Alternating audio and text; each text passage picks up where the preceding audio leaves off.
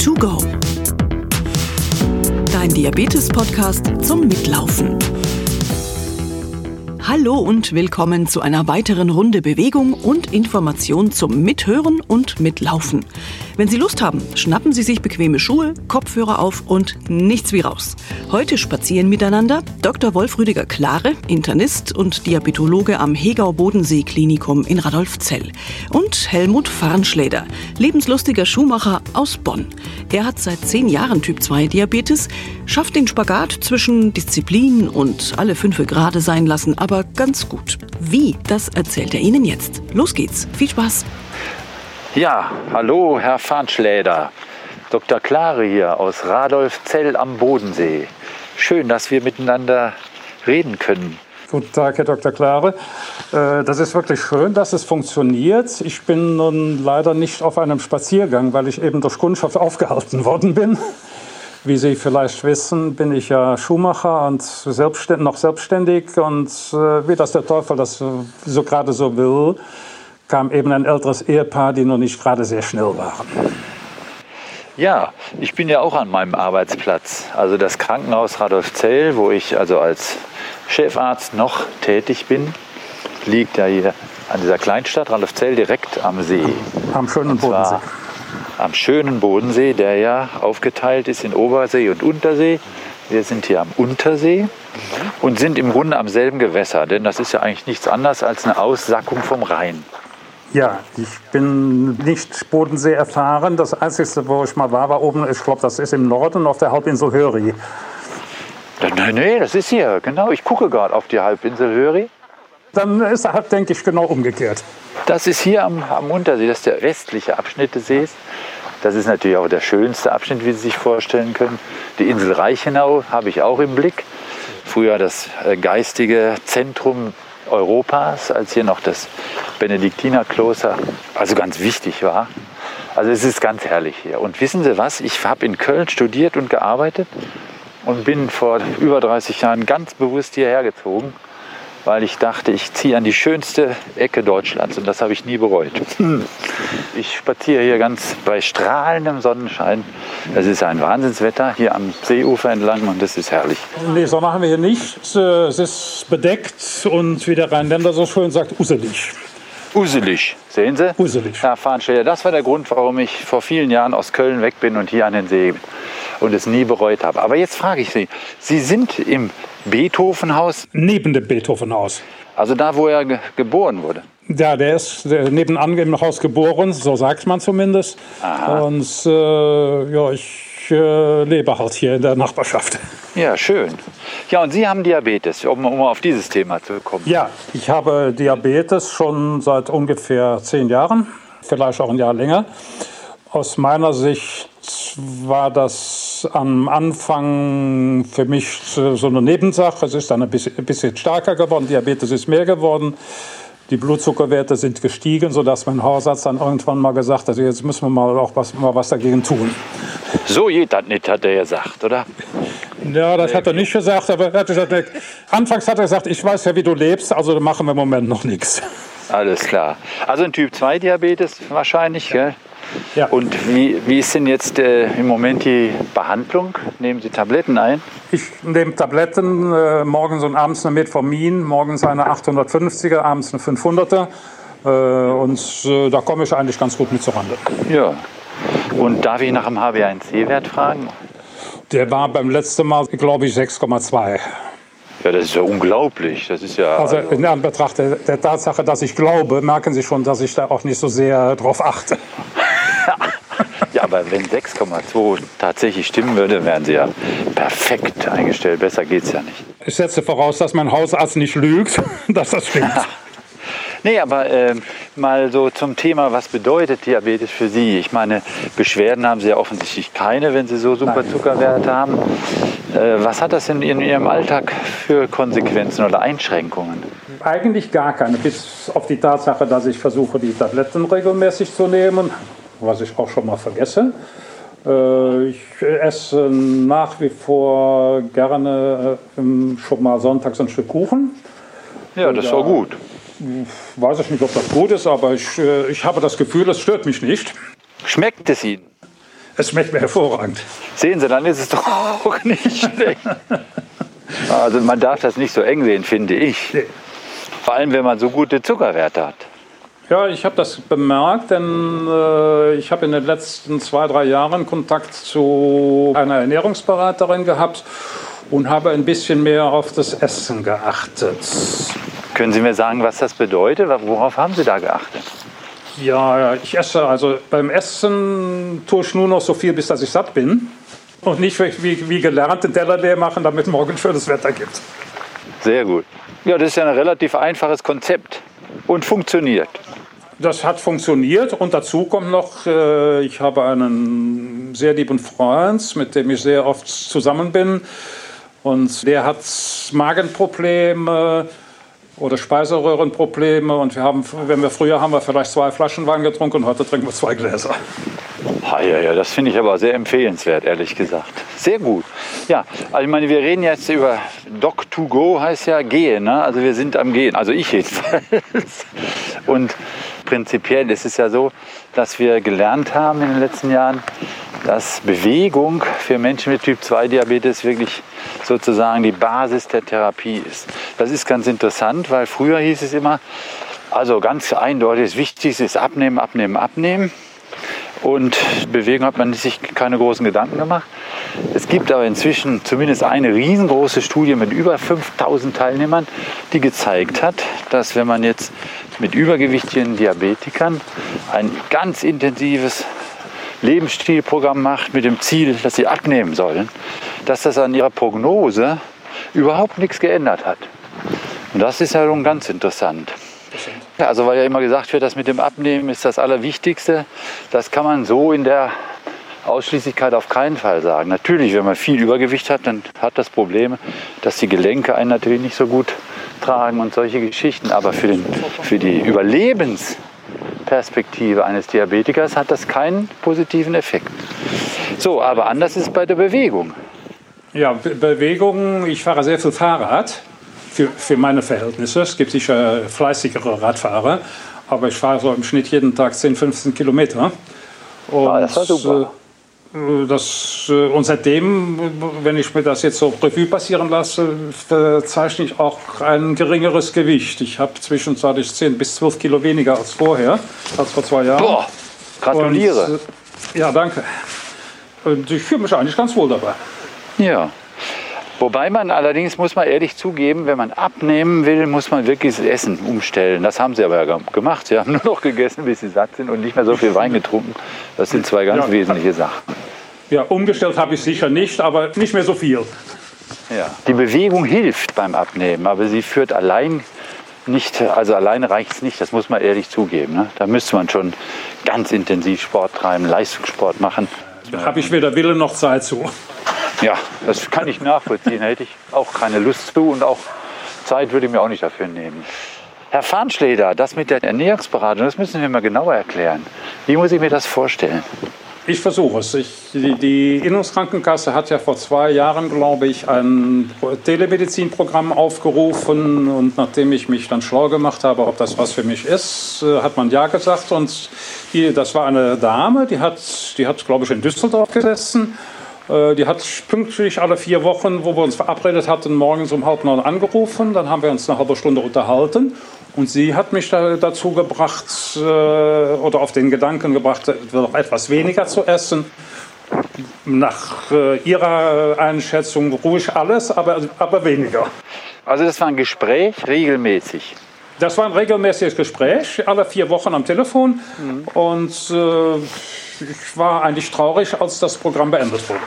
Es war also eine nette Dame. Die Stimme war zumindest nett. Okay, das ist doch ganz wichtig. Weil ich meine, jetzt mal im Ernst, der, der Inhalt, dass man vielleicht ein bisschen weniger isst als bisher, ist ja so revolutionär nicht, oder? Nö, also ich, im Nachhinein sage ich, war das nicht revolutionär. Ich habe es nur vorher nicht gemacht. Ah, super. Also der hat, hat Ihnen auf die Sprünge geholfen damit. Ja. Super, klasse Idee. Das freut mich sehr.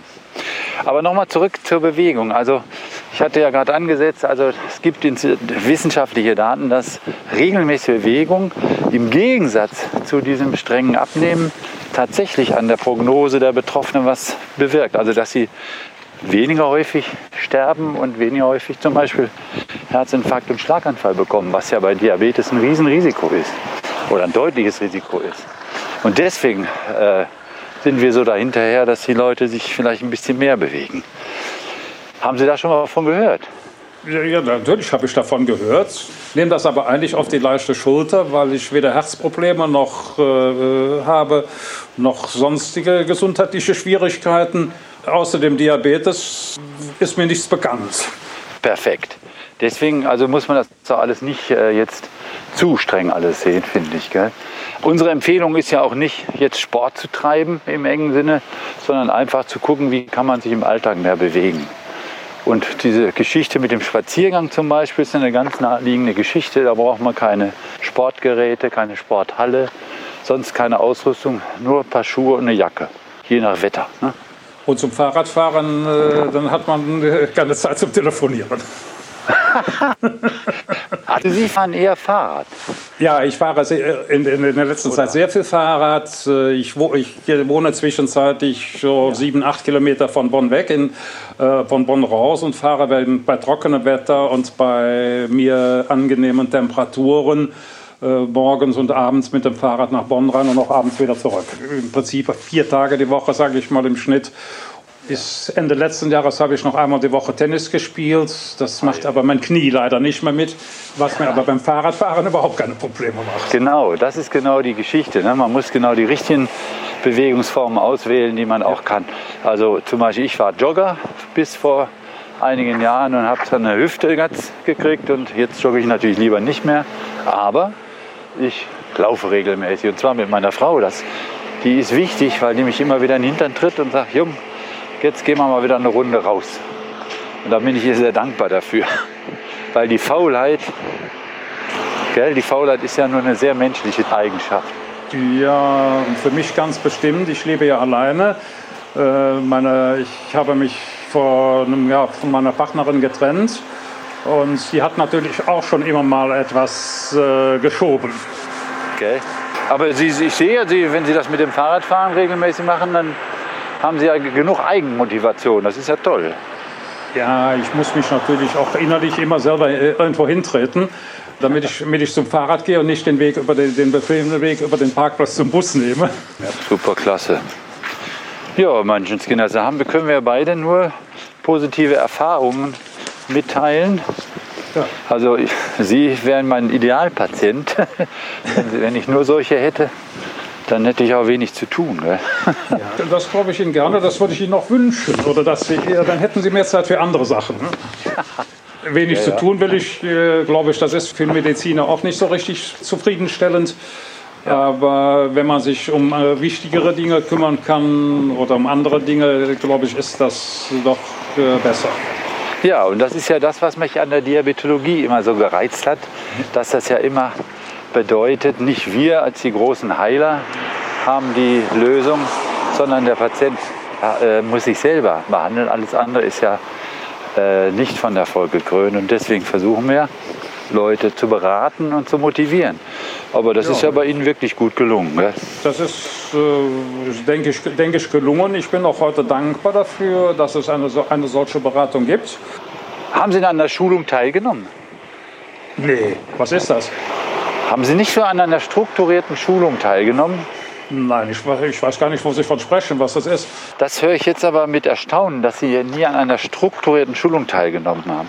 Denn da sind wir in Deutschland richtig stolz drauf, dass wir da wirklich flächendeckend überall das Angebot haben, dass Menschen mit Diabetes lernen, was das für eine Krankheit ist, worauf man achten sollte, zum Beispiel diese Ernährungsgeschichte ja, wird da in, natürlich in der Schulung auch besprochen. Und ja, es ging bei Ihnen aber trotzdem offensichtlich alles gut. Ich wollte nämlich noch kurz erzählen, dass wir ein Schulungsmodul entwickelt haben, wo wir genau dieses Thema Bewegung auch äh, zum Inhalt gemacht haben. Schon wieder eine, eine Baumaschine, ist ja schrecklich hier am See. Ähm, und zwar machen wir das nämlich so, dass wir immer einen Spaziergang gemeinsam machen die ganze Schulungsgruppe und marschieren so eine halbe Stunde hier am See entlang und, wieder, und sind nach einer halben Stunde zurück. Und dann messen wir vorher den Zucker und hinter den Zucker. Und das ist unglaublich, dass nämlich im Schnitt, im Durchschnitt, in der halben Stunde der Blutzucker um 60 Milligramm pro Deziliter runtergeht. Donnerwetter, hätte ich nicht gedacht. Gell? Das ja. ist nämlich für die Teilnehmer auch immer eine totale Überraschung und eindrucksvoll und natürlich Motivation zu sagen, ja, wenn das so ist, dann machen wir das jetzt regelmäßig.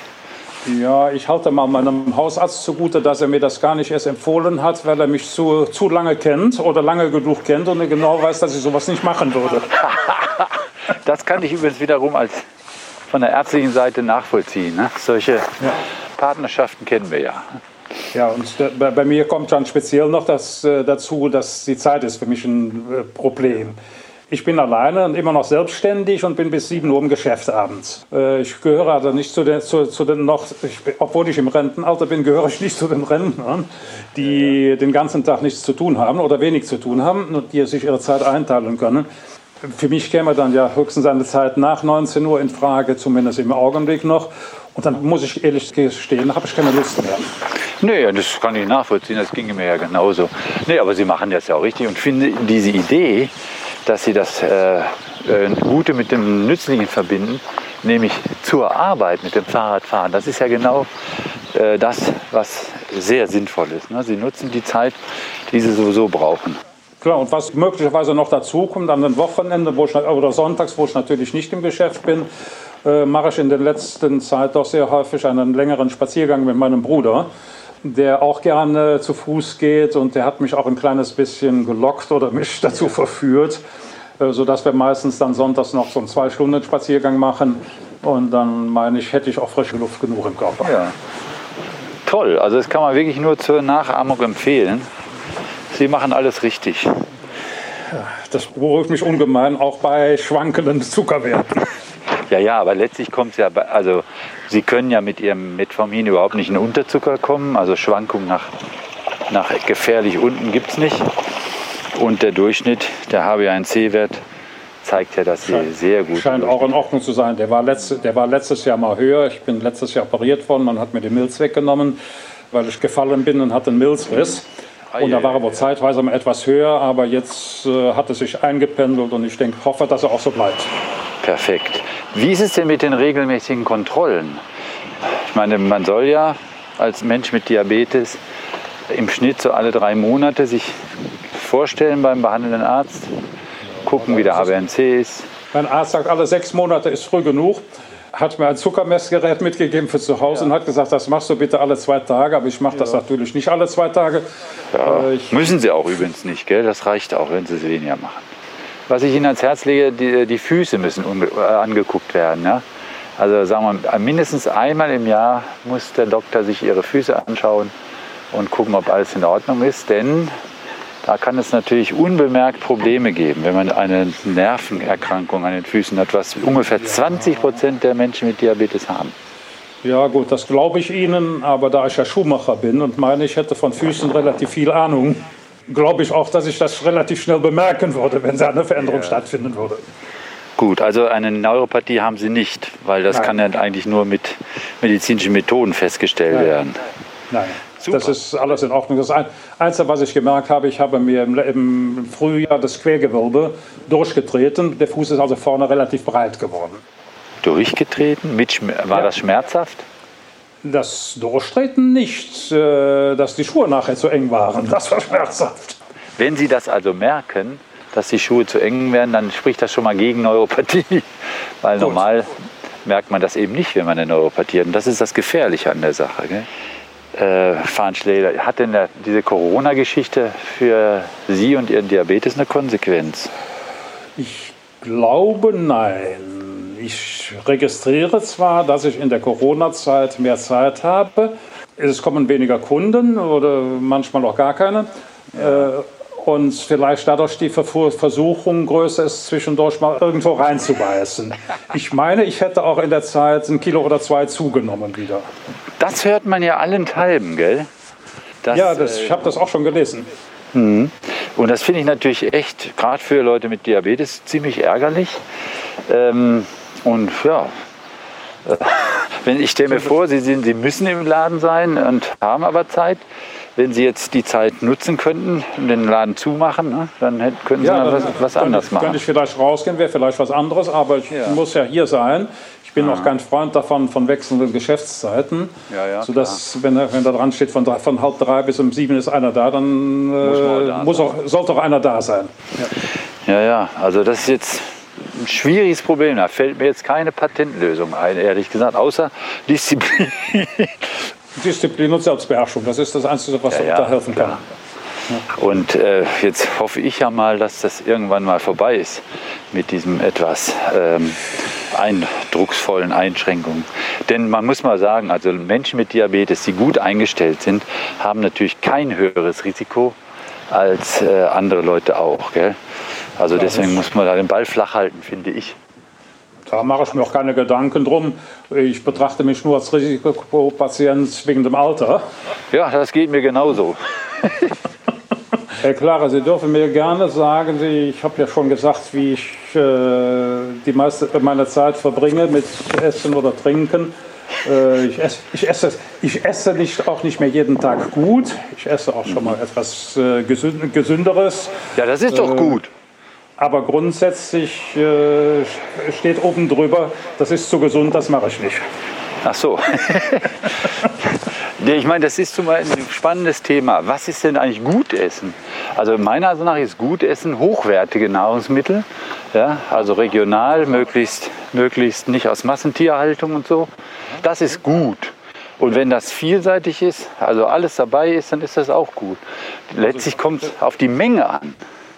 Ja, okay, das, äh, dann bin ich äh, einverstanden we- wegen dem Einseitigen. Da mache ich mir überhaupt keine Gedanken. Ich esse also genauso gut ein Stück Fleisch wie Nudeln oder auch mal ein paar Kartoffeln oder beim, äh, beim ich habe nebenan noch einen Thailänder, bei dem so eine Gemüsepfanne. Äh, das versuche ich so ein bisschen zu streuen. Ja, perfekt. Wenn ich freiwillig äh, bemerke, würde ich bemerken, ich esse wenig Salat. Ja, okay.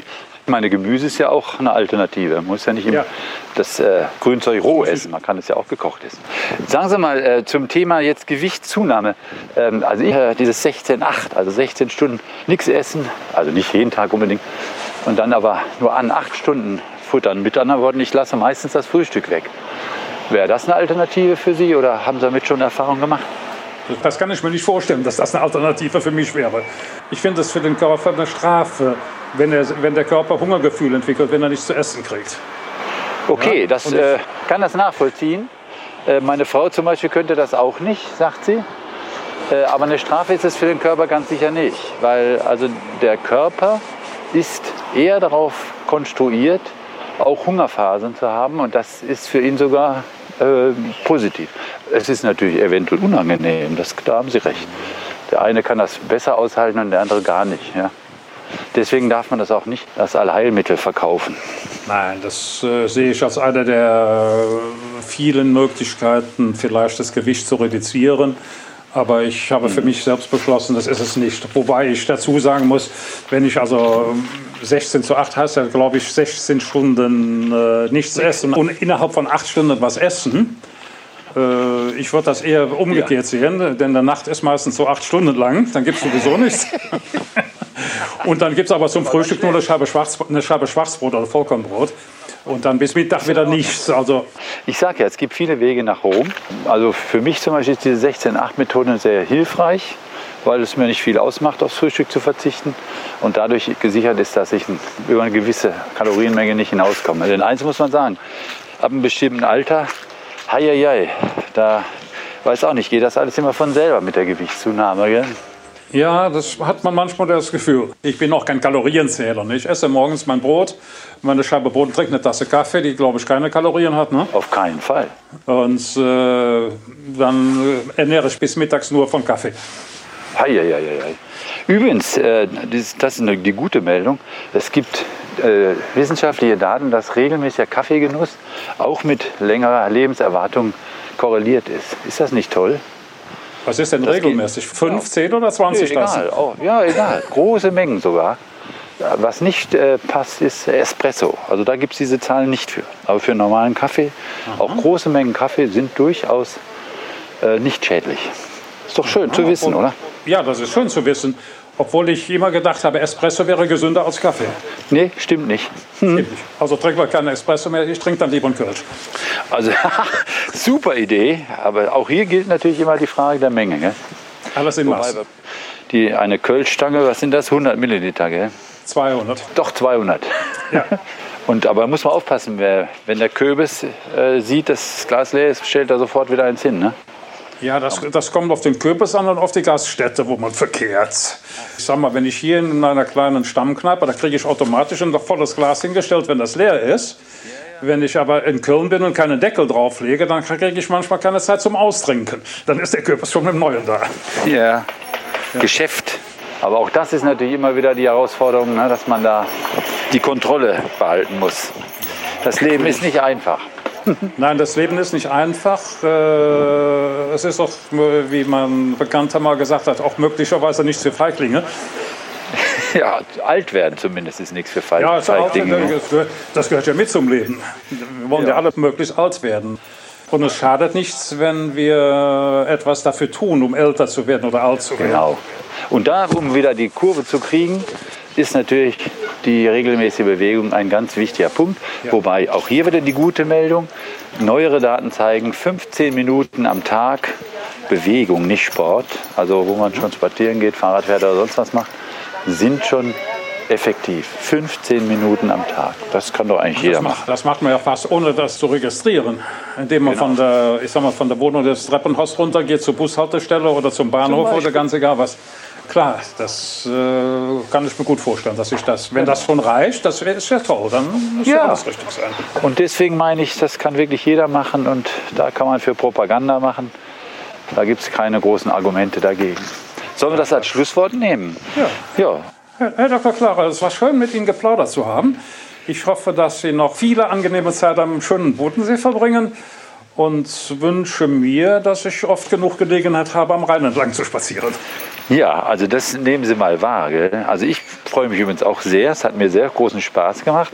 Ich finde das immer sehr interessant, wie unterschiedlich doch die Erfahrungen der verschiedenen Patienten sind. Und das macht die Sache auch wirklich spannend. Also nochmals herzlichen Dank. Und ich werde jetzt mich auf mein Fahrrad schwingen und nach Hause fahren. So drei Kilometer ist nicht weit, aber immerhin. Gell? Und ich mache mir jetzt eine Tasse Kaffee. Super. Und ich dann auch, wenn ich zu Hause bin. Alles Lassen wir es uns schmecken. Gell? Vielen Dank fürs Gespräch. Alles Gute. Ja, danke gleichfalls. Tschüss. Tschüss. Auch für diese Episode von Doc2Go bedanken wir uns für die freundliche Unterstützung von IKK Klassik, Böhringer Ingelheim und Dexcom. Alle Episoden von Doc2Go finden Sie überall, wo es Podcasts gibt und natürlich auch auf diabetes.de.org/podcast. Wenn Sie Fragen haben, Anregungen, Themenvorschläge, bitte gerne per E-Mail schicken an info@diabetes.de.org. In zwei Wochen hören wir uns dann hoffentlich wieder. Dann einmal mehr mit Dr. Wolf Rüdiger Klare und Manfred Sorg aus Donaumünster. Ein eher frisch gebackener Patient mit Diabetes Typ 2. Interessant bei ihm, er hat es in kurzer Zeit geschafft, den HbA1c-Wert von 8,4 auf 5,9 zu senken. Bis dann, wir hören uns und auf Wiedergehen. Doc2Go.